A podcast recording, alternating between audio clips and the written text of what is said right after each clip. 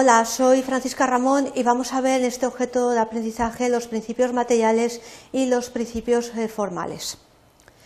Los objetivos eh, es explicaros y que podéis diferenciar los principios materiales y los principios formales que se establecen en nuestro ordenamiento jurídico español. Para ello, los contenidos que vamos a desarrollar es explicaros los eh, principios materiales, cuáles son, los principios formales, y luego hacer hincapié en la enumeración y una breve explicación de cada uno de ellos de los principios formales de nuestro ordenamiento jurídico.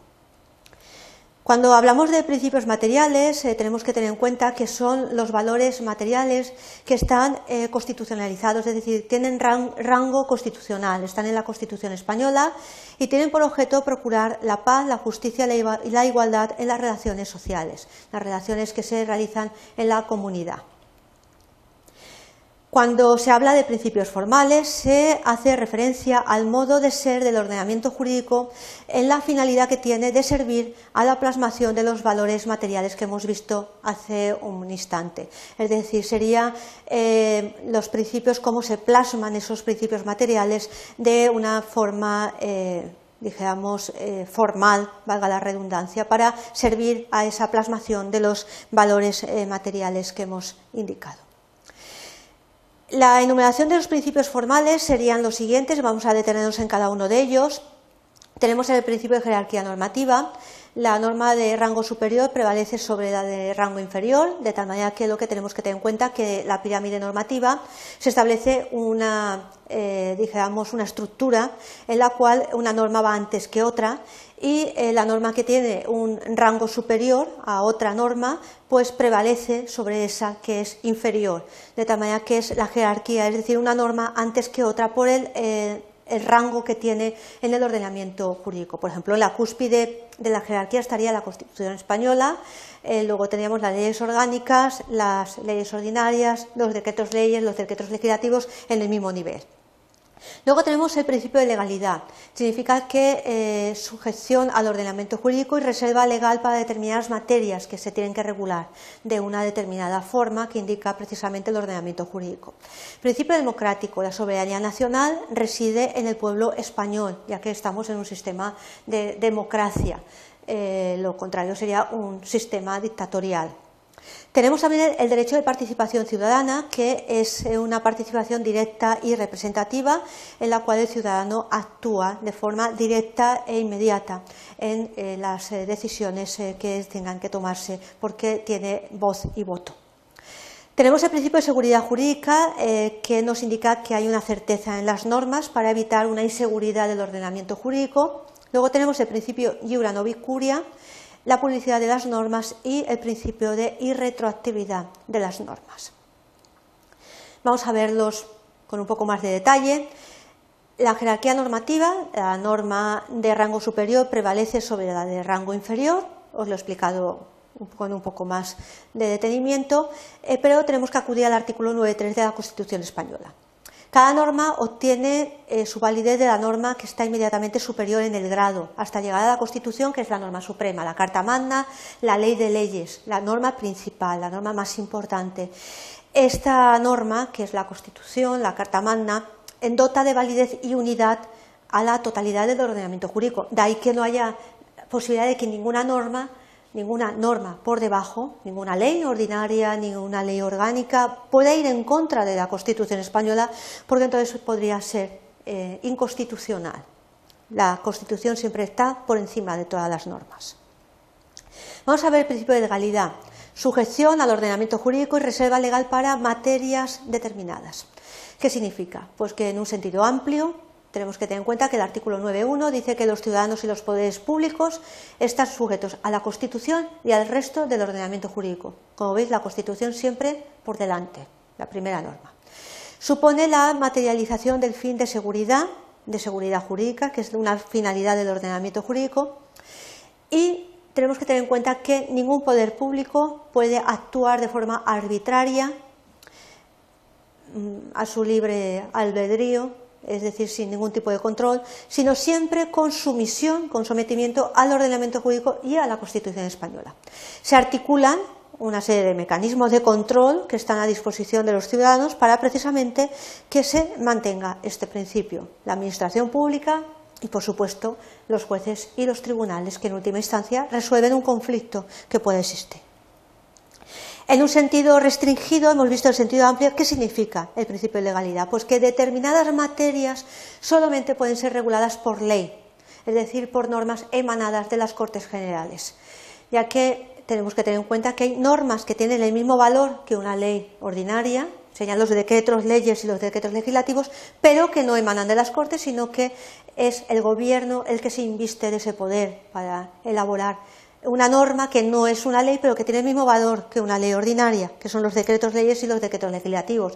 Sin embargo, sabemos que eh, se dan uno de ellos en los casos de extraordinaria y urgente necesidad y en los otros casos cuando hay que realizar un texto refundido.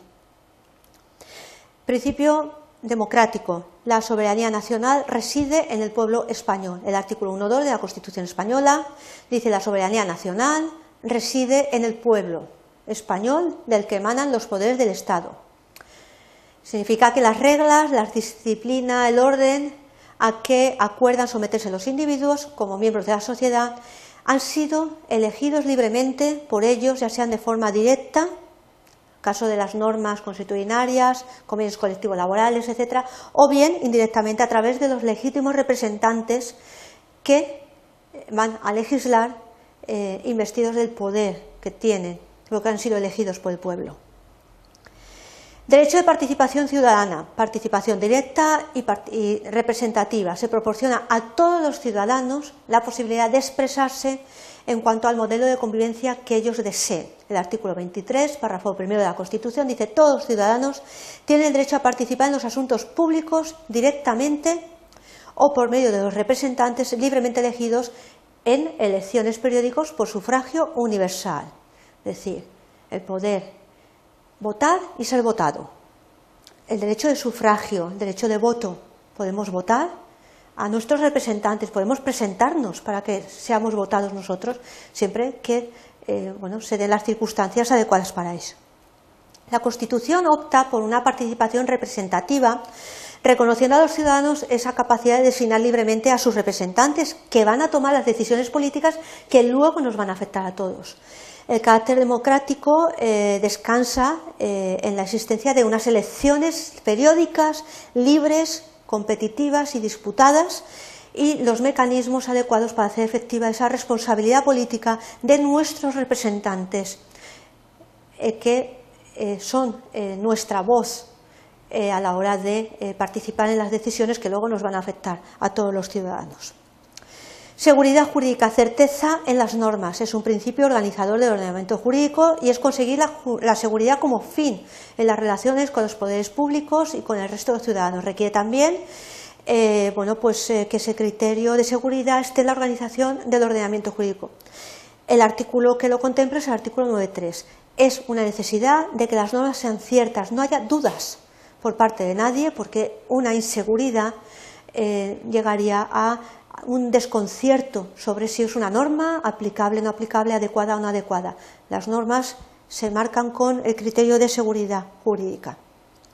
Principio iura novicuria.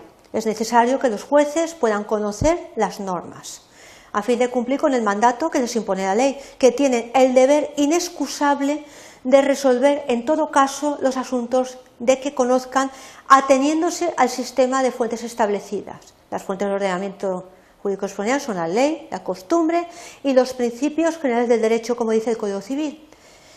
Sin embargo, tenemos que tener en cuenta que a falta de ley será aplicable la costumbre, pero siempre que no hay una norma, una ley. La costumbre es una fuente de banquillo, es una fuente que entra en juego cuando no haya una ley.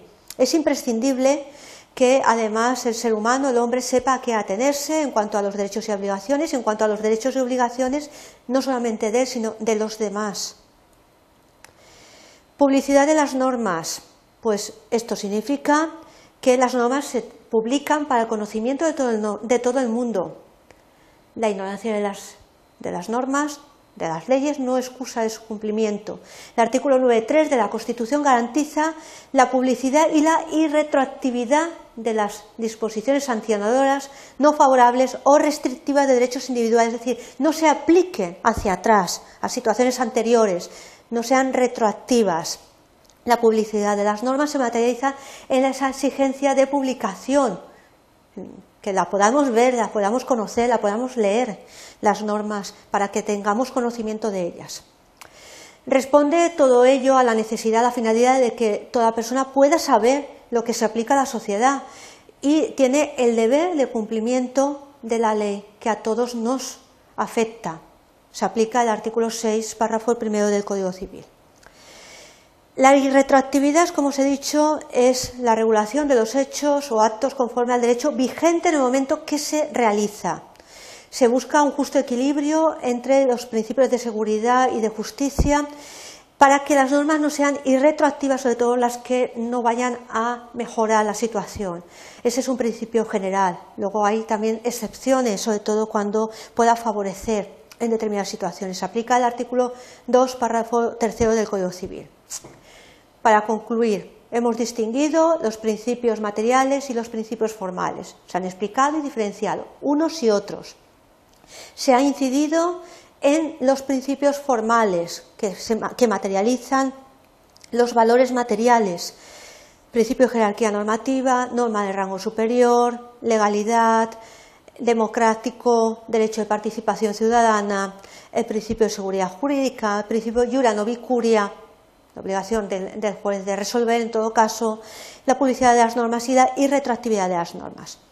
Si queréis saber más sobre estos aspectos, pues os recomiendo que podáis eh, complementar este objeto con la consulta del curso de Derecho Privado de Beltrán y Orduña, que lo podéis consultar, lo tenéis a vuestra disposición en la biblioteca de la UPV.